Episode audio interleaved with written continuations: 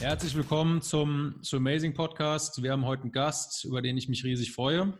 Wir sind im Prinzip früher elfmal die Woche zusammen im Schwimmbad gewesen. Hin und wieder auch noch privat wild in den Clubs unterwegs gewesen, wo der, unser Gast dann meistens gesagt hat, er, er geht einen Parkplatz suchen und hat sich dann erst am nächsten Monat im Montag im Training wieder blicken lassen. Spaß beiseite. Also, unser Gast ist ähm, zwölffacher Weltmeister, zweifacher Olympiamedaillengewinner, ähm, ist vor kurzem in die Hall of Fame des Freiwasserschwimmens aufgenommen worden. Gilt, denke ich, im Ende, also bei den meisten Leuten, die was vom Schwimmen verstehen, als der erfolgreichste Freiwasserschwimmer aller Zeiten. Ähm, gab Jahre, wo er mehr oder weniger ungeschlagen war, also sowohl alle WM und ähm, WM-Titel mitgenommen hat, die er gestartet ist, als auch alle Welt- und Europacups. Die Rede ist von Thomas Lurz. Thompson, schön, dass du dabei bist. Grüß dich, geht's dir gut? Grüß dich, danke, bin gern dabei. Ähm, viele Jahre zusammen trainiert, hast du recht. Freue mich dabei sein zu können. Sehr gut. Ja, also ich muss immer sagen, also ich, bei mir war das damals so, ich habe ja in Amerika ähm, trainiert und studiert und bin dann 2006 habe ich mich zum ersten Mal qualifiziert über eine Firma 200 Krautstaffel und da haben wir uns eigentlich wirklich kennengelernt und ein Stefan auch und ich muss sagen, ich habe mich da eigentlich von Anfang an richtig wohl gefühlt und habe ja dann auch in Würzburg bei euch würde ich sagen, meine erfolgreichsten Jahre gehabt. Und du, glaube ich, auch, ne? Also die fünf Jahre so von 2007 bis 2012. Ja, ja, auch für mich. Ich meine, Trainingspartner sind natürlich immer das Wichtigste. Nur wenn du dich mit dem Besten misst, wirst du auch besser. Ja. Ähm, und ich glaube, dass die Konstellation, die wir hatten, äh, für dich wie auch für mich logischerweise unheimlich gewinnbringend waren. Ich hätte niemals den Erfolg gehabt, wenn wir nicht damals so ein gutes Team gehabt hätten. Und natürlich als Trainingspartner ähm, in deiner Person hat mir das über Jahre natürlich äh, viel geholfen und definitiv ist ein Bestandteil viele Medaillen, die, die ich oder die wir dann auch gewonnen haben. Überlegt, wir hatten auch 2011 äh, in Shanghai über 50 Prozent der Freiwassermedaillen mit unserem Team gewonnen, ja. die, die noch eigentlich in der Trainingsgruppe dabei waren. Und das zeigt eigentlich, dass der Erfolg uns da recht gegeben hat. Und das war eine Basis, dass wir zusammen trainiert haben äh, für meinen Erfolg, definitiv. Ja, klar. Also du redest da, da war noch Swan Oberson, die Schweizerin ist Weltmeisterin geworden, Peter Stoitschew, der war ja auch dann Weltrekordler im englischen Kanal. Auch geiler Typ. Ja. Könnten wir jetzt unzählige Geschichten auspacken, aber das können wir ein andermal machen. Aber ja, auf jeden Fall. Also wenn mich, wenn mir irgendwann mal einer gesagt hätte, dass ich irgendwann mal internationale Medaillen im Einzel gewinnen kann, hätte ich gesagt, niemals möglich. Ich habe mir natürlich immer erhofft, dass ich irgendwann auch mal bei den Olympischen Spielen starten kann. Das hat leider nicht funktioniert, aber rückblickend habe ich auf jeden Fall in Würzburg mehr erreicht, als ich mir jemals hätte träumen lassen können und habe eine Menge Spaß dabei gehabt. Und ja, das war auf jeden Fall geil. Also es hat, hat richtig Spaß gemacht. Und ja, gut, also jetzt sind wir hier. Und im Prinzip, ja, also würde würd ich sagen, machen wir das einfach so, dass ich dir ein paar Fragen stelle, vielleicht Sachen, die mich interessieren, vielleicht dann später ein paar Sachen, die häufig gefragt werden. Und also das, was ich bei So Amazing mache, denke ich, weißt du im Großen und Ganzen. Also es sind Einzelstunden, Schwimmseminare und ja, natürlich eine Trainingsplanung. Die basiert natürlich irgendwo mehr oder weniger auf dem, was wir früher gemacht haben. Du hast selber gesagt, es war sehr erfolgreich. Ähm. Habe ich definitiv den Großteil, also der, die, die, die Handschrift vom Stefan, die spielt heute, wenn ich Trainingspläne schreibe, immer noch eine sehr große Rolle, weil ich da einfach viel gelernt habe. Dazu mit dem, was ich in Amerika beim, beim Coach Troy und beim Nesty und sowas alles gemacht habe, natürlich auch. Und trotzdem, wenn du jetzt sagst, du machst zum Beispiel technisch Sachen komplett anders, also ich bin immer ein Riesenfan davon, ich höre zu, wenn Leute Erfolge haben. Weißt du, ich glaube, kennst du selber im, im Schwimmbereich, es gibt einen Haufen Typen, die sich hinstellen, riesengroß durch die Gegend schreien und meinen, sie haben die Weisheit mit Löffeln gefressen, aber die haben noch nie irgendwas gemacht. Die haben weder einen guten Sportler trainiert, noch haben, selber, haben sie selber irgendwas gemacht. Und ich bin immer ein Fan davon, irgendwie einfach Sachen aufzunehmen, die funktionieren. Und Absolut. genau, also das macht Sinn in meinen Augen. Ja, man muss sich auch immer weiterentwickeln. Ich sage immer, der letzte Erfolg ist der größte Feind der Weiterentwicklung. Ähm, wenn du glaubst, äh, nur weil du Weltmeister bist, wirst du das nächste Mal wieder, hast du schon verloren. Ja. Also das ist ganz, das ist eigentlich der Schlüssel auch zum Erfolg, immer die Ohren und Augen offen zu haben und zu gucken, was die anderen machen, wie kann man sich weiterentwickeln, weil Status quo ist auch immer der Rückgang. Deswegen, ich denke auch, dass du natürlich auch mit der Ausbildung in den USA und dann in Würzburg, die vielen Jahre, die wir zusammen trainiert haben, eigentlich die beste Ausbildung äh, mitgenommen hast, die es grundsätzlich auf der Welt im Schwimmsport, vor allen Dingen auch im Ausdauerschwimmsport gibt. Ja. Ähm, du hast mit den besten Schwimmern der Welt zusammen trainiert, den besten Trainern. Also ich glaube auch, äh, da bist du perfekt aufgestellt, um die Trainingspläne aufzustellen. Ja. Und das Stichwort, also ich glaube, eine Sache, die, ähm, also ich meine, ich sage das immer wieder, wenn mich Leute fragen, wenn mich meine Sportler fragen, im Endeffekt, dein Name fällt da extrem häufig. Also ich kenne, ich habe echt mit einigen guten zusammen trainiert, auch mit dem Ryan Lochte zum Beispiel, der kennen wir, kennen viele Leute, einer der besten Schimmer der Welt aller Zeiten. Ich sag mal, wenn es einen Phelps nicht gegeben hätte, wäre der wahrscheinlich mit riesengroßem Abstand der Beste, den es jemals gegeben hätte. Aber ich habe keinen getroffen, der so hart und so diszipliniert trainieren kann wie du. Und ich glaube, das, das, das habe ich leider in den Jahren nie gelernt. Also ich meine, das, was, was jetzt du gerade beschrieben hast, finde ich schon mal gut wenn du Weltmeister bist, heißt es nicht automatisch, dass du im nächsten Jahr wieder Weltmeister bist. Bei mir war es so, ich habe gedacht, geil, jetzt bin ich Europameister, jetzt habe ich es erstmal geschafft, jetzt mache ich erstmal eine Weile einen lockeren, ich kann das eh alles ganz gut. Und das sind halt die Unterschiede. Ne? Also ich meine, das, das sind halt Sachen, die, die man jetzt hier bei sowas lernen kann, also wo ich auf jeden Fall auch einiges lernen kann. Ich sage auch immer, den jeden Trainingstag, den du verschwendest, der ist weg. Den kannst du nicht mehr holen. Den kannst du auch nicht zu keinem Preis der Welt mehr kaufen. Deswegen musst du eigentlich jeden Tag nutzen, jede Trainingseinheit nutzen, jede Stunde nutzen. Weil wenn du abends ins Bett gehst und sagst, heute im Training habe ich nicht 100% abgeliefert, mit dem Ziel, was das, die Trainingseinheit hatte, ähm, dann ist die verloren. Und äh, da ist wieder ein Stückchen von dem Kuchen abgeschnitten, den du brauchst, um deine Ziele zu erreichen. Und äh, das kannst du nicht zurückkaufen. Der ist weg. Deswegen ist ganz wichtig, auch jede Trainingseinheit 100% auszunutzen mit dem Ziel, was du eigentlich hattest, ob das, was auch immer der Trainingsinhalt dann ist. Aber das musst du natürlich vorher wissen, weil wenn du zum Training gehst und du weißt nicht, was Sinn und Zweck des Trainings ist, dann macht sowieso ein grundlegendes Problem. Richtig, ja. Ähm, eine Sache, die mich noch interessiert, ich sage meinen Sportlern immer, ich habe dich in den, in den fünf Jahren, wo ich in Würzburg war, mit Ausnahme von dem Tag, wo, von mit dem Zeitpunkt, wo du im Krankenhaus lagst. Wie lange hast du Pause gemacht, als du die Mandeln rausgenommen hast? Wie viele Tage waren das? Ja, ich bin nach Tag äh, elf wieder ins Wasser. Okay. War dann äh, natürlich ein bisschen langsam, aber das waren die einzigsten, also nach der OP, nach elf Tagen, bin ich wieder ins Wasser rein, habe dann wieder Tag für Tag ein bisschen mehr gemacht. Ähm, und da muss man natürlich in den Körper reinhören, darf nicht übertreiben, aber es ist schon wichtig, dass die Pause nicht so lang ist. Ja. Ja, und dann, also dann weiß ich nur noch einen anderen Tag, da hast du in unserem Gymnastikraum gelegen und einen harten Migräneanfall bekommen. Und das sind die einzigen Tage in fünf Jahren, wo ich mich erinnern kann, dass du nicht da warst. Ja, ich sage auch immer, das ist eigentlich mein Talent gewesen. Ich war keine zwei Meter groß. Ich hatte nicht so eine gute Technik wie du. Äh, ich hatte auch, wie du weißt, immer eine schlechte Grundgeschwindigkeit. Ich war sehr schlecht im Sprint.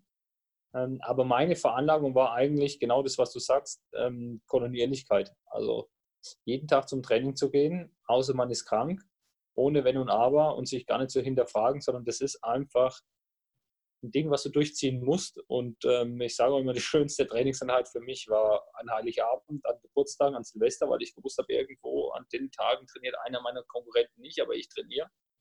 Und ähm, das gibt dir natürlich dann auch im Kopf die mentale Power und die, das Background am Wettkampftag, sich zu freuen, endlich zu zeigen, was du drauf hast. Aber ich glaube, jetzt im Nachhinein betrachtet, auch in meiner Karriere, war das eigentlich der Schlüssel zum Erfolg, weil ich nie das Supertalent war, aber ich habe halt immer gesagt, okay, ich muss das kompensieren, indem ich einfach mehr und härter trainiere als alle anderen. Und ja. das ist richtig. Also ich habe eigentlich nie in meiner ganzen Laufbahn eine Trainingseinheit ausfallen lassen, weil ich keine Lust hatte. Ich hatte natürlich viele Trainingseinheiten, wo ich keine Lust hatte, selbstverständlich. Aber ich bin trotzdem immer zum Training. Es sei denn, wie du sagst, äh, ich war mal krank oder hatte Migräne, das ich ab und zu gehabt habe. Das war eigentlich mein größter Feind und die größten Ängste beim Wettkampf, dass ich Migräne kriege. Ansonsten hatte ich da eigentlich keine Angst und war halt immer beim Training, weil ich mir gedacht habe, wie ich vorhin gesagt habe, den Tag, wenn ich heute nicht trainiere, freut sich irgendeiner meiner Konkurrenten, die besser werden und ich äh, sitze daheim auf der Couch und ähm, habe nichts dazu beigetragen. Na gut, ich meine, es ist ja eigentlich ziemlich interessant, weil wie gesagt, also in fünf Jahren, das ist das, was ich meinen Sportlern immer sage. Weil hier bei der, ich sage es jetzt mal einfach ganz ehrlich, bei der SG Frankfurt haben wir so ein bisschen so die Problematik, dass die Jungs, ich sag mal, mal locker in einem halben Jahr, wenn alles zusammenrechnet, mal drei Wochen zu Hause sind. Jetzt ist die Frage, du sagst, wenn du krank bist, wie krank, also ich sage denen immer, die Leute sind auch krank. Der Thomas Lutz war definitiv in fünf Jahren krank. Der ja. hat eine Erkältung gehabt, hundertprozentig. Der hat eine Magen-Darm gehabt. Irgendwas hat er hundertprozentig gehabt. Der sage ich dann irgendwo in einem, in einem in einem Viren- und Bakterien sterilen Raum, sondern ist ganz normal durchs Leben gegangen. Also die Frage ist, wie hast du es gemacht, dass du oder mit ab wann bist du wirklich nicht ins Training gegangen? Das würde mich interessieren. Also ab Fieber, wenn ich wirklich Fieber hatte, ich sag mal, aber das hatte ich in meiner ganzen Karriere oder Laufbahn keine zweimal, aber ich habe immer gesagt, okay, wenn du über 39 oder 38, 5, 39 Fieber hast, bleibst du zu Hause, ist klar. Mhm. Ähm, bei der Mandel-OP war das zwangsläufig. Der Arzt hat zwar immer gesagt, okay, du musst auf jeden Fall 18 Tage oder 21 Tage darfst nicht, darfst nicht ins Wasser, aber ich habe halt in meinen Körper reingehört, habe geschaut, dass ich so bald wie möglich wieder ins Wasser gehen kann. Ansonsten war ich oft erkältet oder ich hatte auch mal eine Sehenscheidenentzündung, ich hatte auch mal einen Bänderriss. Ähm, das ist alles möglich. Es ist nur eine Frage des Willens. Also ich bin, ich bin auch mit Bänderriss zum Training gegangen oder damals, wenn du dich erinnern kannst, als wir damals Trainingslager in Potsdam hatten, Trainingseinstieg, äh, mit der Sehenscheidenentzündung. Das sind eigentlich alles Dinge, wo du dich durchkämpfen kannst.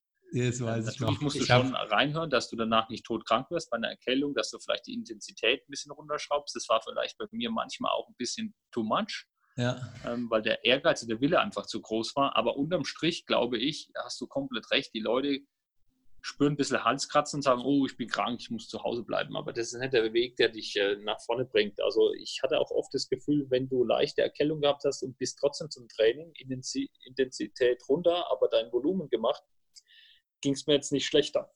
Und ähm, für mich gab es eigentlich auch bei Krankheit, habe ich immer gesagt, musst du trainieren, es sei denn, wie gesagt, du hast Fieber oder du hast jetzt den Fuß gebrochen, dann geht es nicht. Knochenbruch ist klar, funktioniert nicht. Aber ich hatte tatsächlich mal 2001 auch einen Bänderriss. Ich bin früher ja auch viel Skateboard gefahren und bin da umgeknickt. Und das war kurz vor den deutschen Meisterschaften, da wo ich das erste Mal deutscher Meister fünf Kilometer wurde mhm. ähm, habe ich trotzdem keine Einheit ausfallen lassen. Ich bin halt viel mit Pullkick geschwommen und habe halt mein Bein einfach hängen lassen. Und ich glaube sogar, dass das aufgrund dessen, dass du oft im kalten Wasser dann warst, das auch ähm, ja, ein Heilungsprozess war. Wenn ich da jetzt ein 50 Kraut Sprinter gewesen wäre, wäre das natürlich schon ein Thema gewesen, muss man auch dazu sagen. Aber ansonsten bin ich auch immer zum Training, wenn ich mich mal nicht so gut gefühlt habe, weil immer gleich auszusetzen ist auch nicht immer der richtige Weg und da muss ich einfach durchkämpfen und durchbeißen. Ja, sehe ich genauso. Und ich meine, es kommt darauf an, also es gibt zum einen, und das finde ich halt beeindruckend, die Leute wie dich, die selbst motiviert sind und es hinkriegen. Und dann gibt es halt auch das System in Amerika, du sagst jetzt das Thema Knochenbruch. Ich war mit dem Ryan Lochte auf dem Trampolin, bin, haben, wir haben da zusammen Scheiße gebaut, ich habe mir die Hand gebrochen, bin am nächsten Tag ins Training gegangen, habe dem Troy die Hand gezeigt, die war blitzeblau und sah aus wie von einem Boxer, die war doppelt so dick. Der hat mich gefragt, warst du beim Arzt? Da habe ich gesagt, nein. Er hat gesagt, dann geht es dir nicht so schlecht, geh ins, geh ins Wasser und schwimm. Und da wurde sie halt gezwungen, weißt du, dem war es halt einfach scheißegal. Und ich bin, bis es mal raus war, dass meine Hand gebrochen war, da bin ich schon drei Wochen geschwommen, dann bin ich gleich weiter geschwommen, weil dann waren NCAA-Meisterschaften. Und selbst sowas geht. Da ist die, die Situation eine andere, da hast du halt einfach eine Drucksituation, du hast es halt alleine hingekriegt. Aber man kann schon einiges erreichen. Und wenn ich dann die Jungs halt immer höre, also ich möchte jetzt die Liste hier gar nicht, ich möchte jetzt auch hier nicht irgendwie bloßstellen oder sowas, aber ich glaube, die Grundlage von allem, um nach vorne zu kommen, und damit kommst du schon relativ weit, ist, wenn du zumindest mal, ich sag mal, zumindest mal 95 Prozent der angegebenen Trainingseinheiten wahrnimmst als Langstreckenschwimmer. Und du bist in einem Programm, wo, sage ich mal, 80 Kilometer die Woche geschwommen werden. Da bist du schon im A-Finale bei 1500 Graul bei den deutschen Meisterschaften. Ja. In Deutschland. Aber die meisten wollen es nicht machen und ich verstehe es nicht. Also, ist nicht so schwer. Nein, ist auch nicht schwer. Du musst dich durchkämpfen und das ist ja genau die Phase in den Wochen, wo es hatte. Das ist ja die Entwicklungsphase. Im Prinzip ist es äh, nicht schwer, du musst es halt einfach äh, durchziehen, ohne Wenn und Aber. Sonst wirst du dann nicht erfolgreich sein. Und ich glaube, dass das ähm, bei vielen, aber klar, das ist ja letztendlich der Grund, warum nur wenige es schaffen, ist, du musst halt immer deinen inneren Schweinehund überwinden. Du brauchst einen harten Charakter, um dich jeden Tag selbst zu besiegen. Ich sage mal, wenn du dich nicht selbst besiegst, kannst du auch keinen anderen besiegen bei der WM. Mhm. Und ja, ich glaube aber auch, da waren wir natürlich auch, wir hatten immer eine gute Mannschaft, ne? also ein gutes, also Training war bei uns natürlich auch immer Wettkampf und ein Team hilft da ein, weil viele sagen immer, Schwimmen ist eine Einzelsportart, ja. wenn überhaupt nur ein Wettkampftag, aber in der Vorbereitung bist du immer eine Mannschaft und wenn du, du musst eine Mannschaft um dich herum haben, die dich genau in den Situationen immer mitzieht. Wenn du mal einen schlechten Tag hast oder wenn du mal keine Lust hast, brauchst du einen Trainingspartner und dann fällt es einfacher, wie wenn du alleine dann in den, ins Pool springst und trainierst. Ja, sehe ich genauso. Und ich glaube, also Mannschaft ist schon wichtig, weil, also ich glaube, da ist es auch einfach wichtig, dass du da gute Charaktere drin hattest und die hatten wir zum Großteil. Also einer, der mir direkt in den Sinn kommt, ist einer, vor dem ich, obwohl er sportlich jetzt nicht so der Reißer war, ist einer, der mir trotzdem imponiert hat und der mir, also vor dem ich Respekt habe. Und zwar ist das der Rosenmeier Markus, den kennst du wahrscheinlich auch noch der war jetzt bei weitem nicht mit Talent gesegnet, der Kerl, aber der war immer da und der hat sich immer einen Arsch aufgerissen. Und so Leute sind selbst für, für Top-Athleten, also ich sage jetzt mal wie dich, zumindest mal kein Hindernis, weil die, die sind, die sind gut, weil da ist einer, der quält sich auf der anderen Bahn genauso, der kann halt nicht so gut schwimmen, aber der ist da und reißt sich den Arsch auf. Und die Typen, die eine Viertelstunde später kommen und 20 Minuten früher gehen und zwischendrin irgendwie drei andere Pläne schwimmen wollen, weil sie irgendwie meinen, sie sind irgendwie krank oder sonst irgendwas, die kannst du eigentlich rausschmeißen. Und das ist halt ein Problem. Also in einigen, ja, ich sag mal in vielen deutschen Vereinen, glaube ich. Absolut. Naja, aber gut, die meisten, die hier zuhören, sind Triathleten. Ähm, wenn du jetzt, sagen wir es mal so, wo hast du beim Schwimmen am meisten drauf geachtet? Ich sage jetzt mal, wir sind geschwommen, acht Kilometer arme Daueraufgabe. Was ist dir durch den Kopf gegangen? Worauf musst du achten bei deiner Crawltechnik? Ja, zum einen war natürlich schon immer wichtig die Zeiten, die ich geschwommen bin. Also ich habe natürlich immer, das ist ganz wichtig, jede 100 Meter geguckt, ähm, was, wie, wie schwimme ich denn? Und habe das natürlich hochgerechnet. Ähm, also dieses Thema Zeit ist natürlich im Schwimmsport extrem relevant. Mhm. Ähm, deswegen warst du eigentlich wie, ich sage mal, ein innerer Computer und hast alles hochgerechnet und hast jede 100 Meter geguckt, ähm, was Sache ist. Aber um jetzt speziell auf die Technik zu gehen, habe ich schon immer versucht, natürlich die Standardthemen, dass der Ellenbogen gut steht, dass du letztendlich bis ganz hinten einigermaßen durchziehst und vor mhm. allen Dingen, das ist ein wichtiger Punkt bei, also bei mir gewesen, bei längeren Strecken, dass du einigermaßen stabil in deiner Körperlinie bleibst, auch beim Einatmen.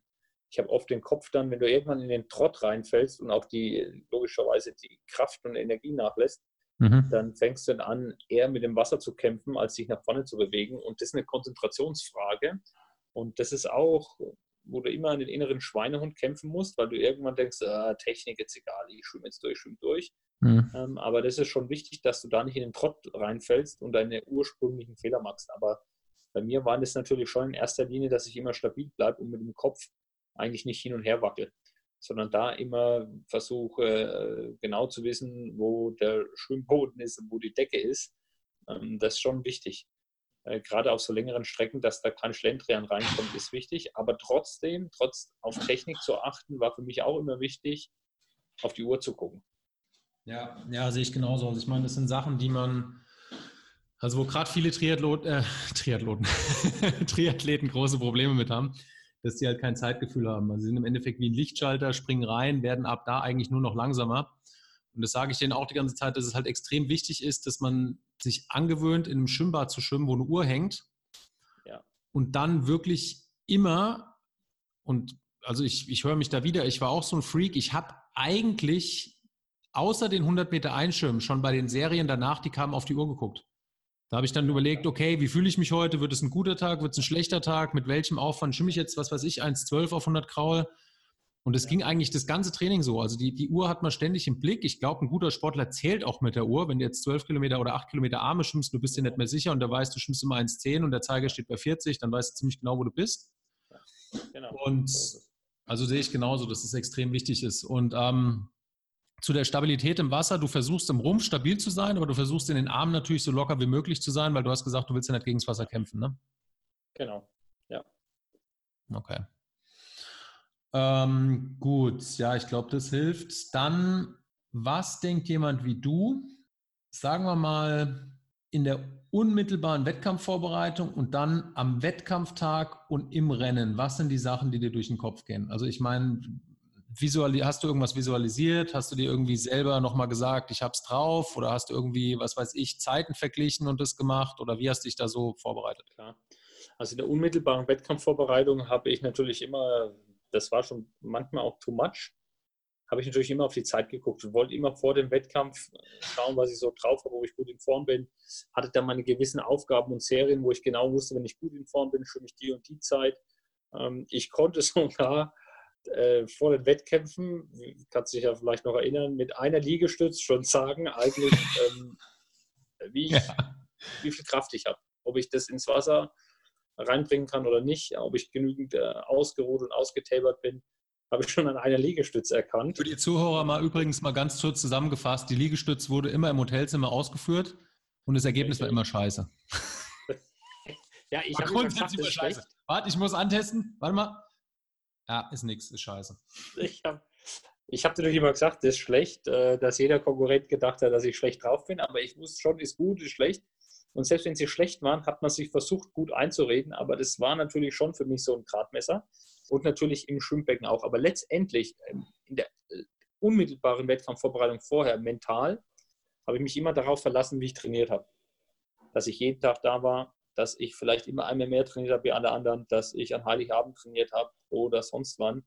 Ähm, das waren für mich eigentlich die Grundlage, worauf ich mich mental verlassen konnte, was mir dann die jeweilige Stärke gegeben hat. Auch wenn mal vorher eine Serie völlig in die Hose gegangen ist, was normal ist, weil du natürlich nicht bei jedem Hauptwettkampf dich immer weiter verbessern kannst, immer weiter verbessern kannst, sondern du hast auch mal Phasen oder Serien kurz vor dem Wettkampf, die nicht funktionieren. Und ja, da das ist meine Frage. Guck, du hast genau. jetzt gesagt, du hast die eine Serie, die du eine Woche davor machst. Also ich sag mal, du ja. jetzt zweimal 200 von unten und die schimpfst, wenn du gut drauf bist, 202. Was passiert, wenn du vor deiner Olympia-Quali 2044 auf der Uhr hast? Was hast du dann gemacht? Genau. Das ist natürlich eine Katastrophe. Ähm, dann, dann äh, rätst du dich natürlich in den Keller und das darf dir eigentlich bei wichtigen Wettkämpfen gar nicht erst passieren. Hm. Deswegen hat zum einen der Trainer, der Stefan, schon immer geguckt, dass er Serien aufgeschrieben hat, wo ich nicht zu viel vergleichen konnte.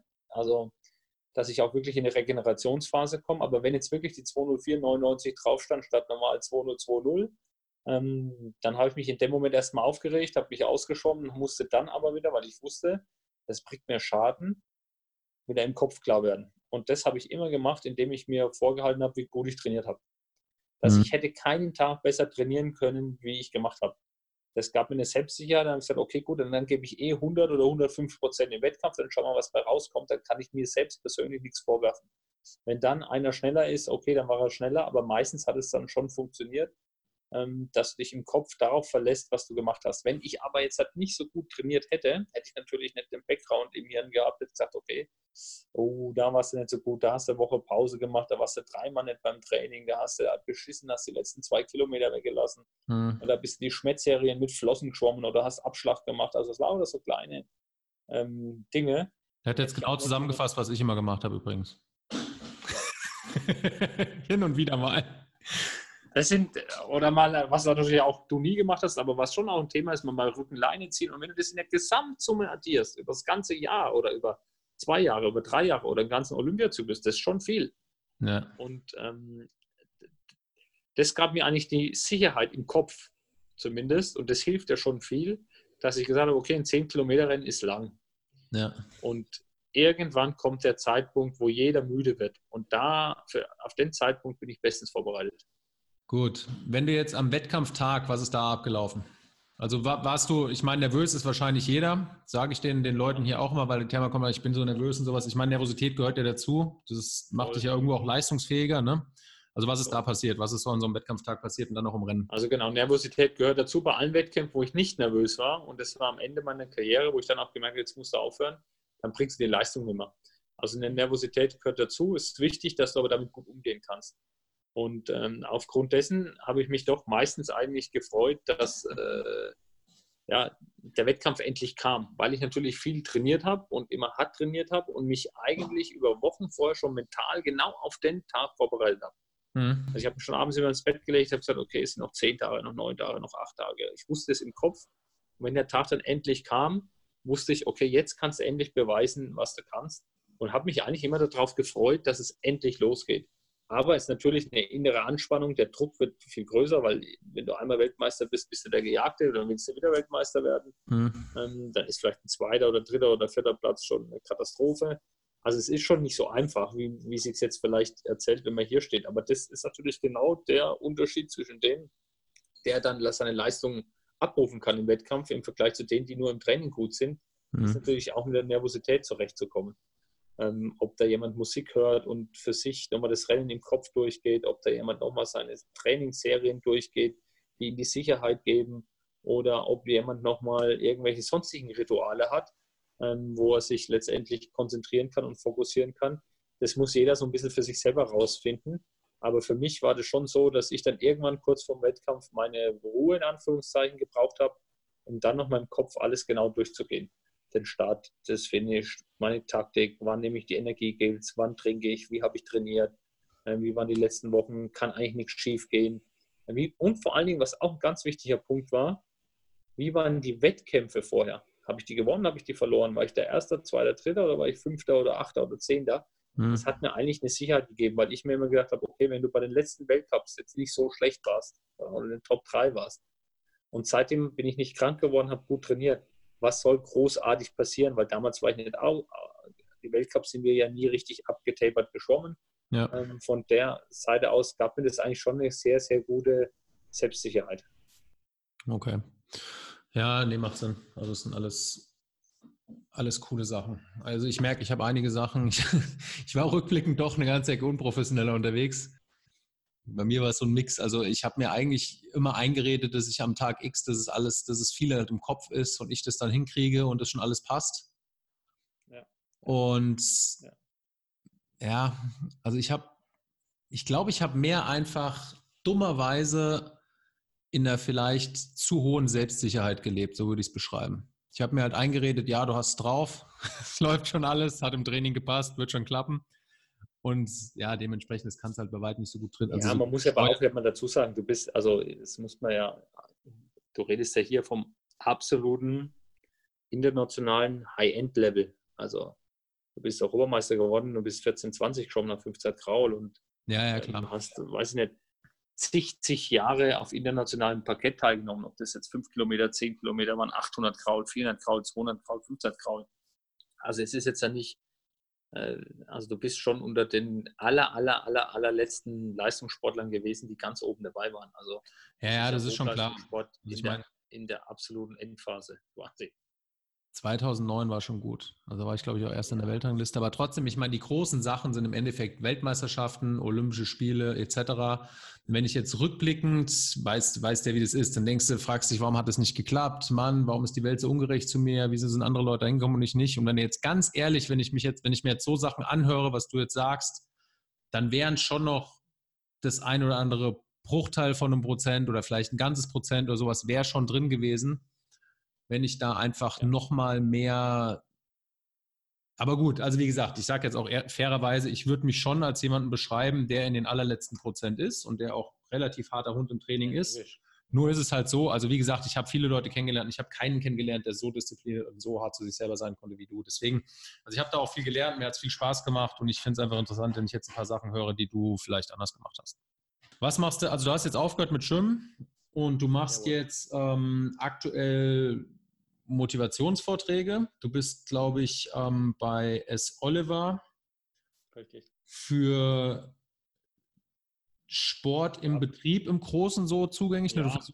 erklär, erklär das mal ein bisschen, was du jetzt machst. Aber genau, ich bin eigentlich seit zweieinhalb Jahren Assistent des CEOs oder Inhabers mhm. ähm, mit allen operativen Themen, die da dazugehören. Ähm, halt aber nebenher natürlich auch viele Vorträge und Seminare.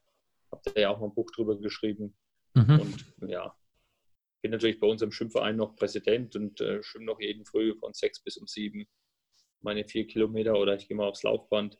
Ähm, Versuche jeden Tag natürlich noch immer eine Stunde definitiv Sport zu machen. Mhm. Ein bisschen was geht schon noch, aber natürlich nicht mehr so wie früher.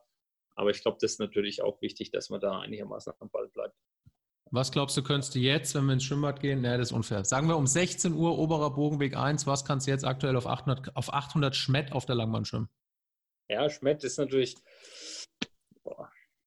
Schaffst du noch unter 10? Ja, das war, ich hätte jetzt, jetzt, das war so mein Tipp, dass ich sage, 10 Minuten wird ein, wird ein Kampf. Ähm, Traue ich mir aber, glaube ich, schon so. Das ist zum Beispiel was, das hätte ich früher nicht mal geschafft. Also wenn ich jetzt 800 Meter Davin schwimmen müsste, in meiner jetzigen Verfassung, wie ich Als 15er Schnitt ist möglich. Ja, bei mir definitiv okay. nicht. Ich würde keinen 1,30er Schnitt schaffen. Aber gut, okay, ich mache auch nicht. Morgen. Ich habe mir vorgenommen, für, für die Sache, die wir da im August vorhaben, muss ich auf jeden Fall ein bisschen schwimmen, falls wir beide ins Wasser gehen, dass ich zumindest einen 50er mithalten kann. Ja, das schaffst du schon. 50er bin ich schwach.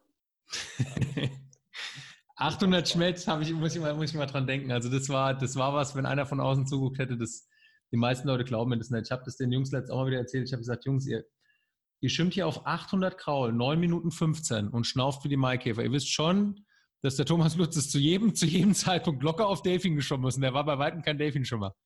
Der wäre auf 50 Meter Delfin, wäre der drei Sekunden langsamer als ihr. Und auf 800 Meter schwimmt er ein Delfin schneller als ihr in Kraul. Ja, ich war eigentlich gar kein Delfinschwimmer, das ist richtig. Ja. Das war reine Willenskraft und natürlich eine angepasste Technik, wichtig, dass ich lang Schmetterling schwimmen konnte. Aber ich glaube auch bei Schmetterling, ich habe das, das ist auch, ich weiß nicht, das hat mir jetzt nie so viel ausgemacht, lang Schmetterling. Wir sind ja damals oft auch mal, wenn du dich erinnern kannst, so 60 mal 50 Schmetterling geschwommen und so, mhm. damals auf Teneriffa. Ja, das geht schon. Also ich glaube, 10 Minuten ist ein Kampfziel, was aktuell noch realistisch ist. ja, gut, okay.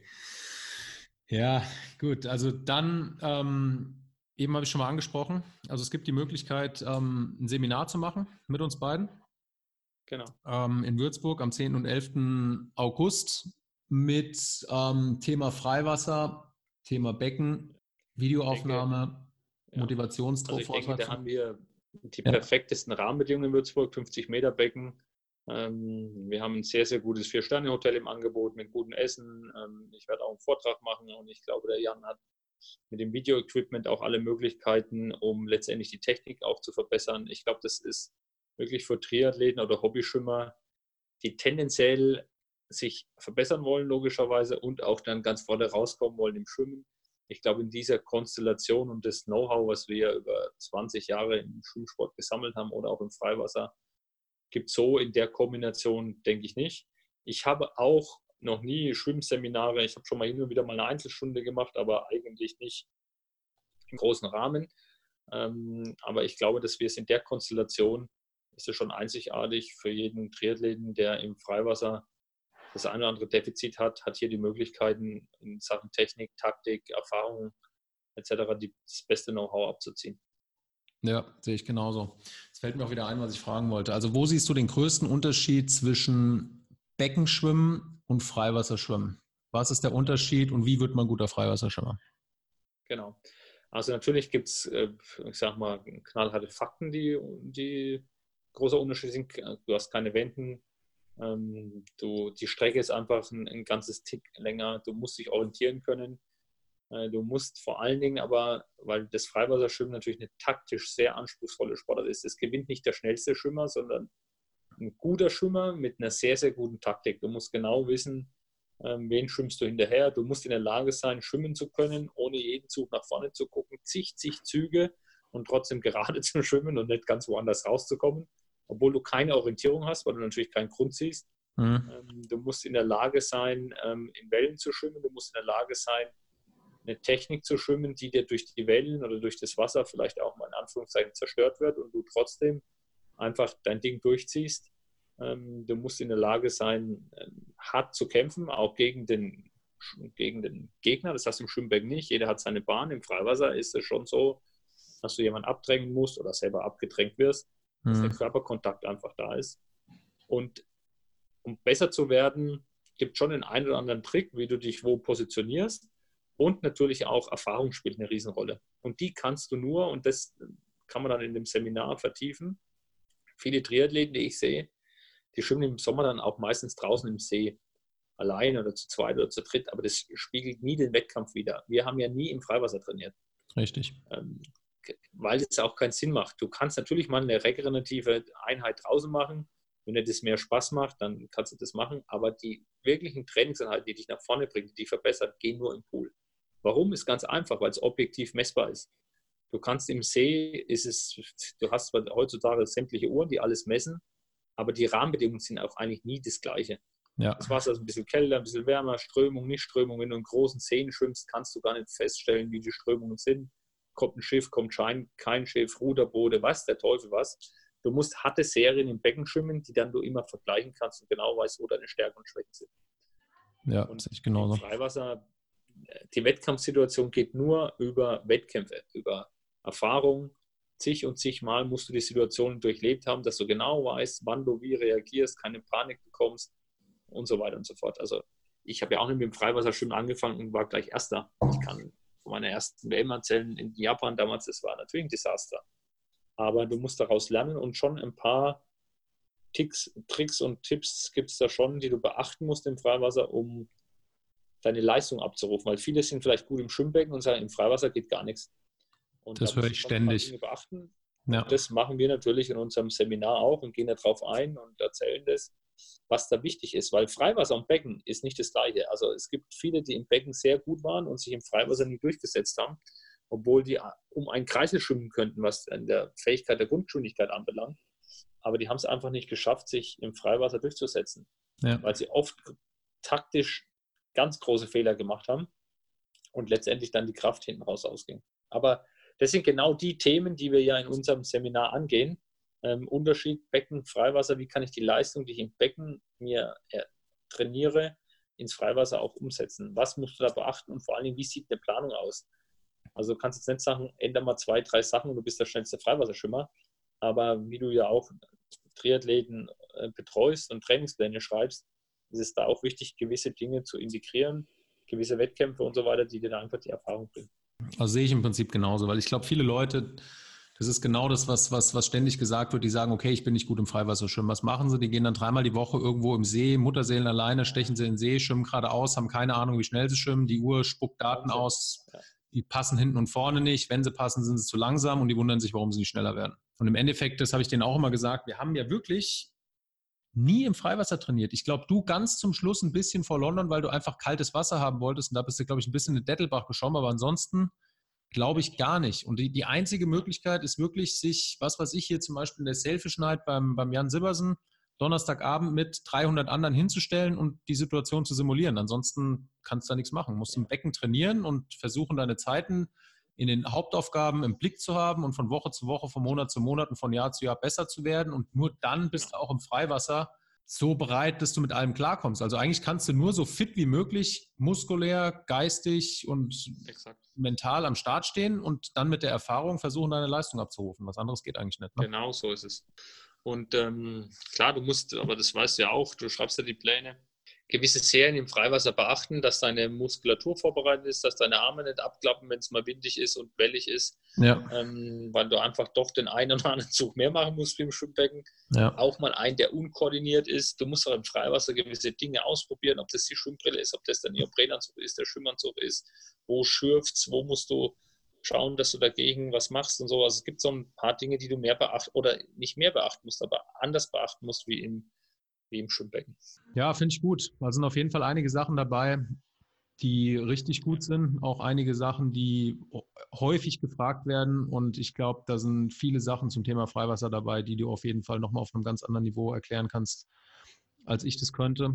Und ich glaube, die Kombination, die, die ist schon nicht schlecht. Also dementsprechend Absolut. schaut euch das an. Wenn ihr Fragen habt, meldet ihr euch. Und ja, ich meine, ansonsten, wenn euch sonst Fragen hierzu noch einfallen, können wir das vielleicht irgendwann auch nochmal machen. Und ansonsten, Thompson, danke, dass du da warst. Sehr gerne. Ich wünsche dir alles Gute. Wir hören und sehen uns. So machen wir es. Für alle, die teilnehmen wollen und ein High-End-Seminar haben wollen und das nächste Mal natürlich als Erster aus dem Wasser steigen wollen, die müssen sich anmelden. So sieht's aus. Thompson, wir hören uns. Macht's gut. Bis dann. Ciao. Ciao. Ja, hallo auch nochmal von mir, Sören. Ich denke, dem einen oder anderen Amazing Podcast-Hörer wird es schon aufgefallen sein. Heute mal direkt äh, mit Coach Jan drauf los. Sehr, sehr geil, dass das mit dem Thomas geklappt hat. Ich denke, es ist mega spannend, wenn sich zwei so erfahrene, ehemalige Weltklasse-Athleten hier austauschen und quasi aus dem Nähkästchen plaudern. Für mich besonders beeindruckend und äh, Jan hat es während des Interviews immer mal wieder nachskizziert, dass das Commitment, was einfach hier Thomas Lotz seiner Karriere prägte, ausmachte und was ihn letztendlich zu einem Weltklasse-Elite-Schwimmer werden ließ und vielleicht sogar für den einen oder anderen Quereinsteiger von uns Hoffnung macht. Denn äh, die Triathleten unter uns sind ja doch bekanntlich die Trainingsweltmeister. Nur fehlt es vielleicht hier und da an einem richtigen Tool für das starke Mindset und die effiziente, smarte Trainingssteuerung. Und du hast es schon gehört, wir sind sehr stolz, eben mit Thomas Lotz, dem wohl ja, dekoriertesten Freiwasserschwimmer aller Zeiten, dieses exklusive Kraul- und Freiwasserseminar anbieten zu können. Für dich als Teaser die wichtigsten Infos. Es ist ein zwei Tage intensiv Kraul- und Freiwasserseminar am 10. und 11. August in Würzburg bzw. Dettelbach. Es wird drei Wassersessions geben, davon eine im Freiwasser, inklusive einem 45 Minuten Motivationsvortrag von Thomas Lotz und natürlich auch mit ausführlichen QA und Theorierunden, dass du hier auch auf jeden Fall alle Fragen stellen kannst, äh, die du Thomas Lotz bzw. zum Amazing Head Coach Jan Wolfgarten fragen möchtest. Und da wir hier diesmal ein besonders exklusives Seminar anbieten, wird es auch eine 4-Sterne-Hotelübernachtung geben mit einem 3-Gänge-Dinner. Den Kompakt-Info-Flyer mit dem genauen Zeitplan packe ich auch nochmal in die Show Notes. Kannst du dir kostenlos downloaden oder auf unserer Website swimazing.com slash Seminare auch nochmal anschauen. Alle ausführlichen Infos gibt es auch nochmal dort. Und ganz wichtig auch nochmal, damit jeder Teilnehmer, der dieses exklusive Grau-Seminar bucht, auch auf jeden Fall und zu 100% auf seine Kosten kommt, wird es natürlich nur eine begrenzte Anzahl an Plätzen geben. Und einen der wenigen Plätze kannst du dir sichern, indem du uns eine Mail an folgende Adresse schickst: info at Okay, wenn man äh, mal in den Medien verfolgt, dann hört man meistens am Ende der Session That's a Rap.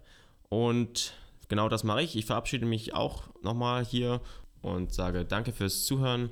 Alle Infos zum Seminar unter swimazing.com slash Seminare oder direkt unter info at swimazing.com. Und dann sehen wir uns vielleicht im August in Würzburg. Dann wünsche ich dir jetzt noch einen schönen Tag und bis zur nächsten Folge. Ciao.